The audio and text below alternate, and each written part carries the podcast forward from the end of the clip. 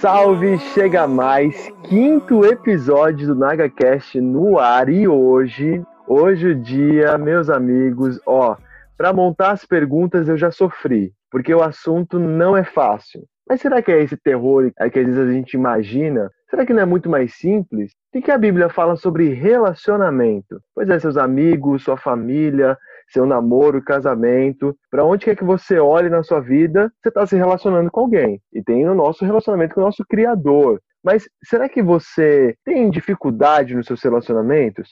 Ou se tira de letra? Eu não estou sozinho para isso. Trouxe duas pessoas para conversarem comigo sobre relacionamentos. Vou começar apresentando ele, que eu acho que se você já está aqui escutando o podcast, no HCast, você sabe que ele já participou. Mas dessa vez eu vou apresentar diferente, que da primeira vez eu fiz a, a, a versão mais formal, né, que é o Cauã Pulse, mas agora vai ser Cacau. Cacau, chega mais, seja bem-vindo ao HCast mais uma vez. Quero começar com uma pergunta fácil para você. Quer dizer, eu acho que é fácil, não sei. Se você pudesse ser amigo de algum personagem da Bíblia, quem seria? Amigo de algum personagem da Bíblia? Como eu tinha comentado, como a, o último podcast foi sobre juventude, eu acho que que seria um jovem, talvez Davi, Daniel, Timóteo, porque eu vejo eles no meu dia a dia, sabe? Eu tento me inspirar nas histórias deles. Boa, gostei. Agora, o nosso segundo convidado para falar de relacionamento é uma pessoa que a gente tem um carinho especial. Eu, particularmente, acho que essa pessoa dá aula de relacionamento e hoje vai revelar os segredos de um bom relacionamento pra gente. Seja muito bem-vindo, Helder Rodrigues. Chega mais, bem-vindo ao NagaCast. Também quero saber de você, Helder. Qual pessoa da Bíblia você seria amigo? Salve, Gu! Que alegria estar aqui com vocês, privilégio mesmo, obrigado, Naga. Um assunto muito especial, algo que acredito demais. E sim, respondendo a tua pergunta aí, se eu pudesse escolher alguns personagens ou um personagem, cara, um é difícil, né? Mas acho que eu tenho muita vontade de conhecer Barnabé.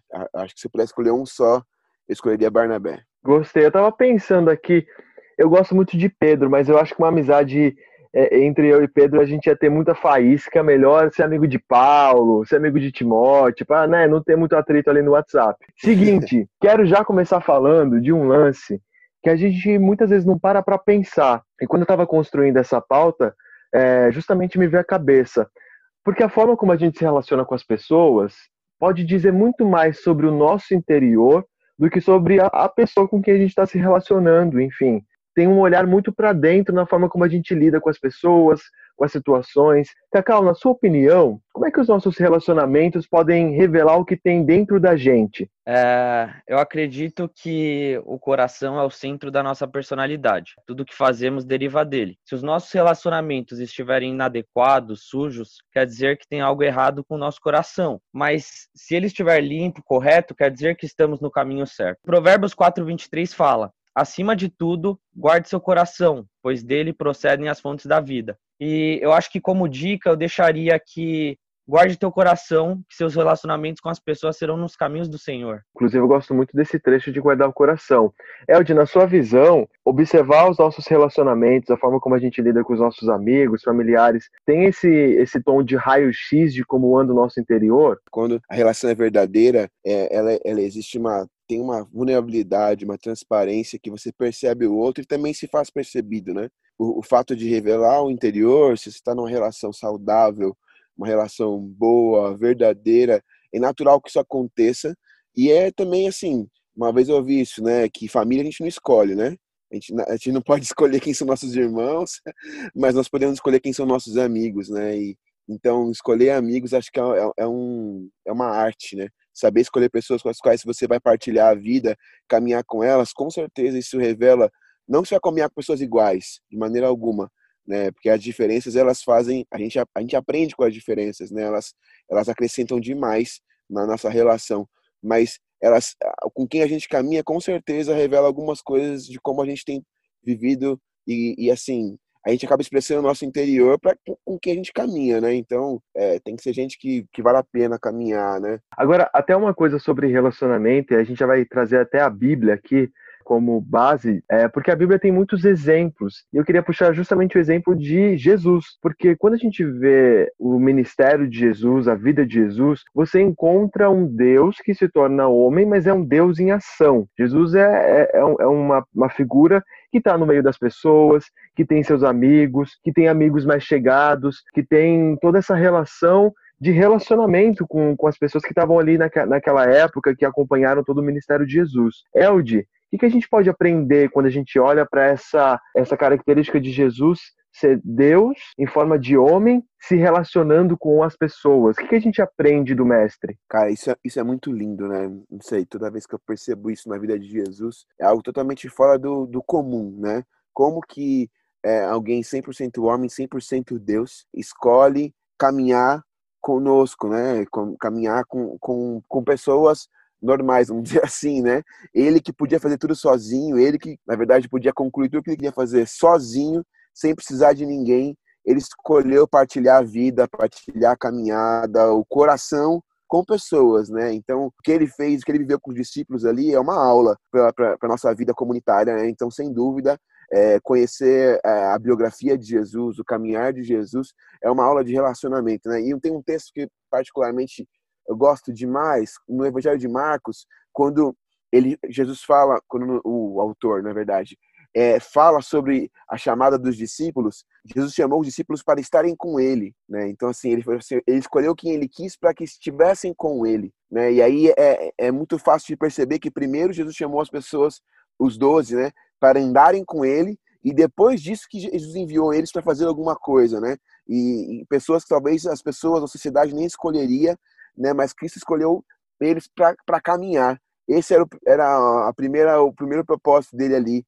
Ele não chamou para uma aula, ele não chamou para uma relação formal, ele chamou para uma relação, vamos andar junto, vamos estar tá perto, vamos, vamos caminhar dia a dia, vamos estar tá lado a lado, sabe? E é muito doido ver isso nesse anseio, nesse gosto de estar com, com pessoas, né? Mas também tem um lado de relacionamento é justamente de apostar tudo num relacionamento, colocar expectativa, é, colocar os desejos, os sonhos, e isso acaba criando uma dependência emocional muito forte nas pessoas. O que, você acha, Cacau? Você acha que essa forte dependência emocional pode ser um perigo para gente? Acredito totalmente que pode ser um perigo, ainda mais quando a gente coloca a dependência emocional em não cristãos. A Bíblia é muito clara na relação entre fiéis e infiéis. Em 2 Coríntios 6,14 fala: Não se ponham em julgo desigual com descrentes, pois os que têm em comum a justiça e a maldade, ou que comunhão pode ter a luz com as trevas. Ou seja, se você colocar dependência emocional em descrentes, você pode ser corrompido pelas maldades e pelos hábitos ruins que eles possuem. É, mas eu acredito que não só com descrentes. É, a gente também é, deve tomar cuidado para não colocar fiéis como os nossos ídolos. Assim como o povo de Israel esqueceu que quem comandava o povo era Deus e não Moisés. Então quer dizer, tem que tomar cuidado dos dois lados. Elde, o que, você acha sobre essa coisa da dependência emocional? Se você tivesse que dar talvez um conselho de como é que a gente pode lidar com isso, o que, que você diria? Cara, eu gosto muito de, um exemplo, né? Até usar, não sei se a gente pode fazer isso, mas assim, tem uma música do Fábio Júnior, né? Que fala das metades da laranja. é pesado. Mas assim, na verdade, isso é, é um ensinamento bem incorreto, né? Porque o evangelho nos mostra um pouco o contrário em questão de relacionamento. Falando agora no, no papo de relacionamento mais conjugal, vai para até de namoro, de casamento, que acho que talvez seja um, um dos pontos de relacionamento aqui. Quando se fala de, de relação, a gente não pode tentar juntar duas metades da laranja, ou tentar ajudar, juntar é, a tampa da, com a panela, ou juntar qualquer coisa assim. Não é, não é assim que o relacionamento é construído quando está debaixo do evangelho, né? Quando fala sobre casamento e esse tipo de relacionamento, ele, ele funciona quando um mais um é igual a um. Né? Não é meio mais meio igual a um. Né? Então, o fato da gente ser completo, o fato da gente estar bem conosco mesmo e bem com Deus, é o que nos deixa preparados para entrar num relacionamento com alguém também que esteja legal, que esteja bem com Deus, bem consigo mesmo. Né? E aí acontece o um milagre, né? De que dois realmente se tornam um só. Né? E quando não é assim, quando a outra pessoa ela vira realmente um, um, ela preenche um buraco da nossa vida a gente está convidando essa pessoa para tomar um lugar que não é dela, que é de Deus. E aí, bem o Cacau já falou aqui, a gente escolhe pessoas para que sejam nossos ídolos, né? E a gente não pode ser objeto de idolatria para a vida de ninguém. E também nem a gente deve buscar que as pessoas sejam objeto de idolatria na nossa vida, né? E isso também outros tipos de relacionamento, né? Quando você coloca sobre a pessoa é, algo além daquilo que deveria, né? Gera uma relação que não é saudável também, né? E gera uma dependência. Deveria ser uma dependência em relação a Deus, não às pessoas. Só que aí tem uma coisa interessante, né? Da mesma maneira que Deus não nos chama para sermos dependentes de ninguém, né? Somente dele. Deus também não nos chama para ser independentes, né? Para sermos assim, ah, vou seguir o meu caminho, faço o que eu quiser, sou, não preciso de nada, não preciso de ninguém. Né? O Evangelho apresenta uma outra proposta de relação, que é a interdependência, ou seja, é, é, o que acontece no corpo. É um membro dependendo do outro membro.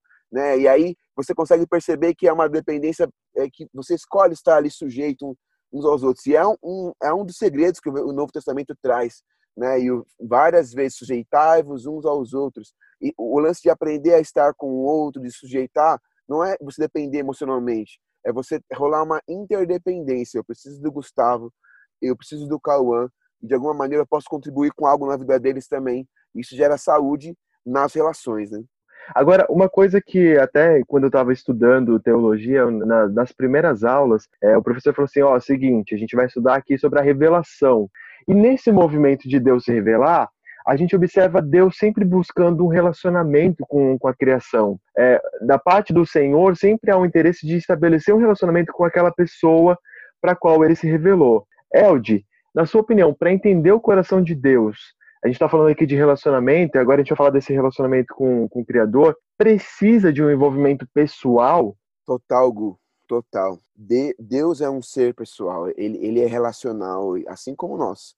Ele gerou isso na gente, né? E isso faz parte da construção da relação Deus e a humanidade, né? Desde o princípio. Então, quando aconteceu lá desde o começo, quando foi criado o jardim do Éden, né? E Deus criou todas as coisas e viu que era bom, e aí criou o homem no sexto dia, viu que era muito bom e tudo aquilo, né, funcionando como era. E aí, quando a gente olha lá mais pra frente, capítulo 2 e 3, a gente vê a relação de Deus com o homem, e no 3 específico, que é o capítulo da queda, né, Gênesis 3, que fala que Deus desceu na viração do dia, no pôr do sol, né? Um momento, não sei para vocês, mas para mim é, é o momento mais mais lindo do dia, cara. E aí você olha que cada pôr do sol não é igual ao outro, um dia tá mais pro rosa, outro pro roxo, depois pro laranja, aquela loucura, né? E, e era um momento, a viração do dia era um momento que Deus separou para se encontrar com o homem, para se relacionar com o homem, para estar com ele, né? E, então, é, imaginar a situação de, poxa, o homem ouviu os passos de Deus ao seu encontro ali. É, essa intenção de Deus em se relacionar conosco não é segredo, né? Isso é evidente, é a coisa mais linda, né? E é muito muito legal também, pensando agora, vindo para o Novo Testamento, quando lá, lá em João 17, esse versículo eu vou ler que ele é incrível. Versículo 21, assim, para que todos sejam um como tua Pai o és em mim e eu em ti, que também eles sejam um em nós, para que o mundo creia que tu me enviaste. O que aconteceu aqui nesse texto, nessa oração de Jesus, ele está falando assim: olha, é, Pai, tudo que eu queria aqui era que, como nós somos uns, que eles também fossem, né? E, e algo e é uma coisa muito doida assim de dessa relação que é muito clara na Trindade e isso ele, ele traz para nós mesmo, porque nós sejamos tenhamos essa relação saudável uns com os outros e com, e com o Criador também, sejamos um com Ele também, né? Um convite para que sejamos um com Ele, um com a Trindade. É uma coisa muito louca isso, sei lá. Eu, eu, eu fico viajando, minha cabeça é meio Narnia, assim, né? Fica rodando, eu começo a ver as cenas e, e imaginar como que vai ser naquele dia, como que vai ser quando a gente estiver naquele lugar maravilhoso, o tempo todo ansiando e saber que mesmo que a gente não tenha já lá, a eternidade não vai começar, a eternidade já começou, né? E a gente tem o privilégio de viver ela todo dia aqui, né? Lógico que a gente está, nós somos ainda né, ainda não, não, não vão viver o perfeito, né? A gente não está no todo, mas a gente pode experimentar desse, dessa relação, desse prazer desde agora, porque se a gente não tiver essa relação, esse prazer de relacionamento com Deus agora, o que a gente vai fazer lá no céu, meu? se lá o que o mais precioso de tudo é a presença dele, não são as ruas de ouro. O, o privilégio de poder se relacionar com o Criador, né, e de saber que ele tem um convite pessoal para mim, para você, para quem está ouvindo aqui, é, é uma das coisas mais lindas do Evangelho, na minha ótica.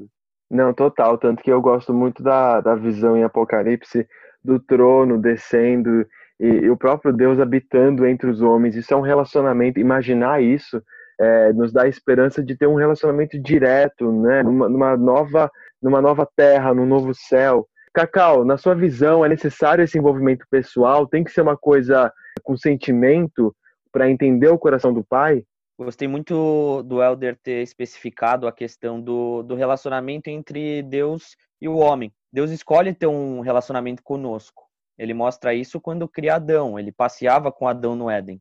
E quem quebra o relacionamento é o próprio homem quando peca. Mas mesmo assim, Deus não desistiu do seu povo. Ele teve relacionamento com Noé, ele teve relacionamento com Moisés, ele teve relacionamento com Abraão, com o povo de Israel e por aí vai. E atualmente ele tem um relacionamento conosco através do Espírito Santo. E a maior demonstração para mim desse relacionamento é a vinda de Jesus. E respondendo sua pergunta, com certeza é necessário um relacionamento. E só é chamado de filho quem o conhece, quem crê. Por isso que o mundo não o conhece verdadeiramente. E fica muito claro em Jeremias 29, 13. E buscar-me-eis e me achareis, quando me buscardes com todo o vosso coração. E aí eu vou entrar agora num assunto que eu acho que algumas pessoas até acabam desistindo, que é do relacionamento na igreja. Porque, né, a gente sabe, as pessoas não são fáceis e na igreja todo mundo é gente como a gente. Cacau, como é que você acha que a igreja pode servir de ambiente para que o nosso coração aprenda a desenvolver relacionamento mais, relacionamentos mais saudáveis? Você acha que a gente pode usar, não usar no sentido pejorativo, mas aproveitar o ambiente da igreja para aprender mesmo a se relacionar melhor? Com certeza. É, eu acredito que um dos propósitos da igreja é a comunhão do corpo de Cristo. É, amem, orem, suportem, aconselhem, cuidem, perdoem, edifiquem uns aos outros. São esses e mais ensinamentos que, que devemos seguir, eu acho. Eu acho que, que, a, que a igreja em si é o corpo de Cristo e cada um tem sua função e cada um suporta é, um ao outro. É, eu disse, você acha que a igreja é um bom, uma boa escola para relacionamentos? Tu tocou no, exatamente nesse assunto. É uma escola. né? Tem uma, uma frase do, do, do Zé Machado que ele fala assim: viver com os irmãos no céu é glória, viver com os irmãos na terra é outra história. Não é nada fácil, cara. Pensa aí uma coisa difícil, se relacionar com pessoas e, e, e gente diferente né? E a igreja, é, é, ela é, ela é um lugar muito especial. Então, assim, primeiro ponto, acho que dessa pergunta que vem na minha cabeça, logo que tu falou, assim, é que a gente tem, às vezes, várias imagens do que é a igreja, né? Mas a igreja não é, ela não é um clube, ela não é um lugar só de selecionados, tipo, não é o meu meio social.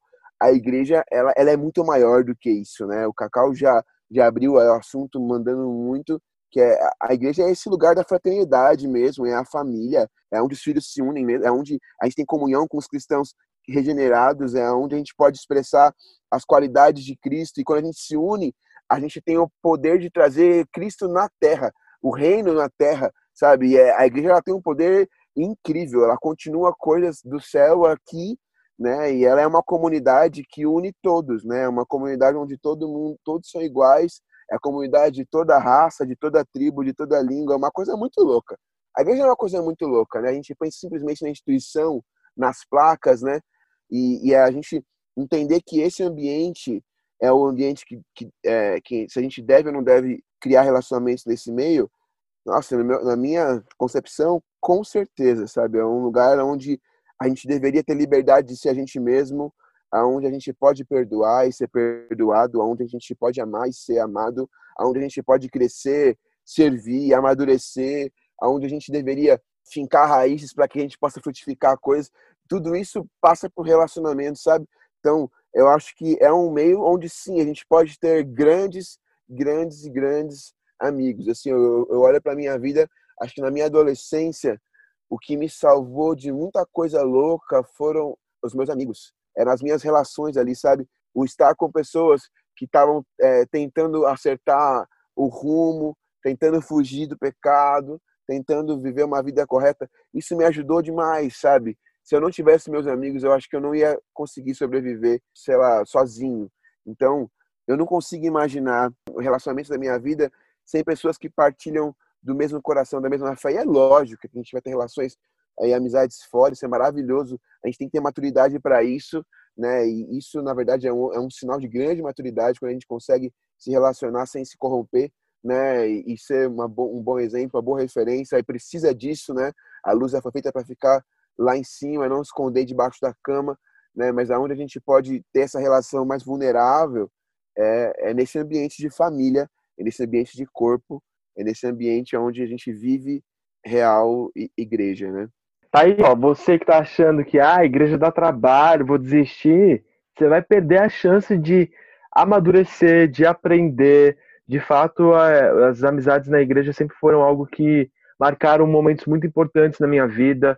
É, reconciliação de, de algumas amizades que eu tinha deixado ao longo do caminho. Deus ensina muito através das pessoas. Eu acho que quando a gente se fecha, a gente tem uma postura de independência, é a gente que está perdendo, né? Porque a gente deixa de ser tratado em coisas que Deus vai usar o seu amigo, é, o seu colega. Mas aproveite é, a igreja, esse ambiente, como um lugar para você ser tratado, para você ajudar e ser ajudado. A gente está chegando no final, mas ainda tem coisa para você levar dessa nossa conversa. Porque quando a gente olha para a Bíblia, em Tiago, é, tem ali o trecho sobre confessar as culpas uns aos outros. 1 Pedro fala sobre o amor que pode cobrir uma multidão de pecados. Elde, de que forma o Espírito Santo pode nos curar, pode nos tratar através dos nossos relacionamentos com os nossos irmãos? Você acha que tem uma, uma relação do Espírito Santo usar justamente os relacionamentos para mudar coisas do nosso caráter ou para curar algumas feridas? Com certeza, Gu, com certeza. Todas as relações, as relações boas, as relações ruins, é, todas elas na, nossa, na história da nossa vida, né? Às vezes a gente carrega histórias é, muito saudosistas e boas em relações a amigos ou à família, e também a gente carrega histórias que não são tão boas em relação à família, em relação a amigos, né? E saber que todos esses relacionamentos fazem parte de um processo de um tratamento na nossa vida, isso é, isso é primordial. Tem um versículo que eu gosto demais, demais, demais, né, em Provérbios, que fala, é, o Provérbios 27, 17, diz assim, como ferro, afio, como ferro afia o ferro, assim um homem afia o seu amigo. Então, tem um, uma chave muito especial nisso, assim, de que a relação de amizade que a Bíblia nos propõe, no, no, de um bom relacionamento, muitas vezes ela é ferro com ferro. Sabe, quando ferro com ferro, saindo faísca mesmo, aquela coisa assim de. Só que nesse processo de sair faísca, nesse processo de ser afiado, a gente é tratado, a gente vai perdendo as nossas arestas, a gente vai sendo ajustado, e são oportunidades que Deus nos dá para que a gente possa ser curado, que a gente possa ser alinhado, né? E as, e as relações mais íntimas, as relações, por exemplo, o casamento, eu, eu falo isso assim demais. O casamento é o melhor lugar para você ser tratado ou moldado, assim. Se você quer casar e não está disposto a ser trabalhado e moldado, vai ser muito difícil você conseguir manter essa relação, porque é um lugar, é um ambiente ali onde muitas vezes ali é ferro com ferro mesmo. É um ambiente onde a gente é muito, é, a gente é visto 100% e a gente está diante de uma situação que a gente é muito confrontado, mas a gente pode ser muito também tratado e curado e trabalhado. Uma última coisa também que me intriga muito, assim, na, na oração do Pai Nosso lá em Mateus, quando é, Jesus ensina a orar, no verso 2, 12, né, Mateus 6, 12, ele fala assim: perdoa as nossas dívidas, assim como nós perdoamos aos nossos devedores. a oração do Pai Nosso é linda. Todo mundo acha que ela é simples, ela não tem nada de simples. Ela, é recheada de valores, de princípios. E esse versículo, esse meio aqui da oração, traz também um, um princípio muito lindo, que é a questão, a, existe uma condição nessa, nessa oração. Para que o Pai perdoe as nossas dívidas, nós precisamos perdoar também os nossos devedores, né? E pensa numa atitude difícil. Quando cai no nosso dia a dia, é, a gente fica de mãos atadas. Né? Meu Deus, o que eu faço? É, ou a gente joga tudo pro ar, ou a gente assume o processo, assume tratamento, assume que é ferro com ferro e entende que nessa relação Deus está trabalhando o nosso coração, né? É muito lindo como a gente é, encontra base na Bíblia, na vida com, com Deus, com Jesus, o Espírito Santo, para que toda a nossa, a nossa a nossa vida, todas as esferas da nossa vida sejam realinhadas ao propósito original. Daí você olha para a Bíblia e você fala assim: ah, é um livro que fala do quê? De tudo, absolutamente tudo. E fala de relacionamento. Cacau, como é que você acha que o Espírito Santo usa os nossos relacionamentos justamente nesse intuito de nos curar, de nos moldar a figura e a semelhança de Jesus? Primeiro, Gu, eu acho que, que o Espírito Santo ele pode nos curar de qualquer coisa, é, independente de qualquer circunstância. Mas ele pode usar pessoas da igreja. E na maioria das vezes ele usa. Ele usa líderes, ele usa pastores, ele usa amigos para nos ajudar. E esse suporte, essa comunhão entre os irmãos, ela é realizada somente pelo Espírito Santo. Eu curto muito o que o Elder falou da questão do, do ferro com ferro, do ferro afiar o ferro, e a gente percebe isso na Bíblia. A gente vê Moisés, Moisés moldando Josué para ele ser um líder melhor do que ele foi com o povo de Israel. A gente vê Paulo com Timóteo, Paulo ensinando Timóteo, Paulo levando Timóteo nas suas viagens para ensinar ele a andar nos caminhos do Senhor. É, isso é muito legal, Cacau. Quando a gente olha para a Bíblia, a gente vê grandes amizades, né? E amizades que se, se desafiaram, como o Eldi falou, que um afiou o outro, amizades algumas vezes com conflitos, com confrontos, mas grandes amizades. A Bíblia tem grandes amizades, grandes histórias de amizades que a gente pode usar como referência. Amigos, bora para a última pergunta. O tempo voa, a gente já está aqui. Eu ficaria. Eu sempre falo isso para todo mundo e não é mentira não, mas eu ficaria horas e horas conversando porque para mim tem coisa melhor do que uma boa conversa. Mas para fechar esse nosso episódio falando aí sobre relacionamento, queria falar sobre um ponto. É, quando a gente olha para Deus, a perfeição, né? Aquele que fez todas as coisas, se movendo no imperfeito da humanidade, criando relacionamentos com seres como nós. Você enxerga um cuidado, um carinho, uma busca por justamente essa conexão. Como que a gente pode olhar para essa coisa do perfeito se movendo no imperfeito e ressignificar a nossa visão para os nossos relacionamentos. Que lição que a gente tira dessa conexão do criador com a criatura? O que, que você acha, El, de que, que a gente pode se inspirar para fechar nossa conversa é, dessa relação de Deus com o homem? Cara, isso é lindo demais, né, Gu? Caramba. Quando você falava aí, veio forte aqui o texto de Romanos. É, quando Romanos 8 fala que o amor de Cristo nos constrange, né? E a gente percebe em vários momentos da, da história de Jesus em relação às pessoas que ele caminhava, o olhar dele para a mulher adúltera, o olhar dele para a mulher samaritana. O olhar de Cristo também constrange. A maneira como ele percebe, enxerga, valoriza, como ele dá voz àqueles que as pessoas ou a instituição também não dá voz. É uma coisa muito louca, porque no fundo, no fundo, ele está enxergando alguma coisa aonde ninguém está enxergando. Né? Existe uma grande questão do porquê ele escolheu aqueles 12 discípulos, sendo que eles não passariam por uma seleção humana, porque o tempo todo a gente tem que re reconhecer que os olhos de Deus estão enxergando outra coisa, né? E conosco não é, não é nada diferente, né? É, na, sinceramente, assim, eu sou um cara que eu não me escolheria para muitas coisas, não me escolheria, não me colocaria para muitas coisas, nossa, para muitas coisas, mas existe um olhar de Deus que me constrange, né? Que assim, se ele vê isso em mim, quem sou eu para não reconhecer, não aceitar, não obedecer e não responder a isso, né? E como tu falou muito bem, Gu, é, esse mesmo olhar nos ensina também a, olhar assim para as pessoas, né? Nos ensina a enxergar como Deus está enxergando as coisas. É lógico que a gente não vai ver com a mesma ótica, mas a gente pode pedir para Deus para que a gente consiga perceber o que está acontecendo, né?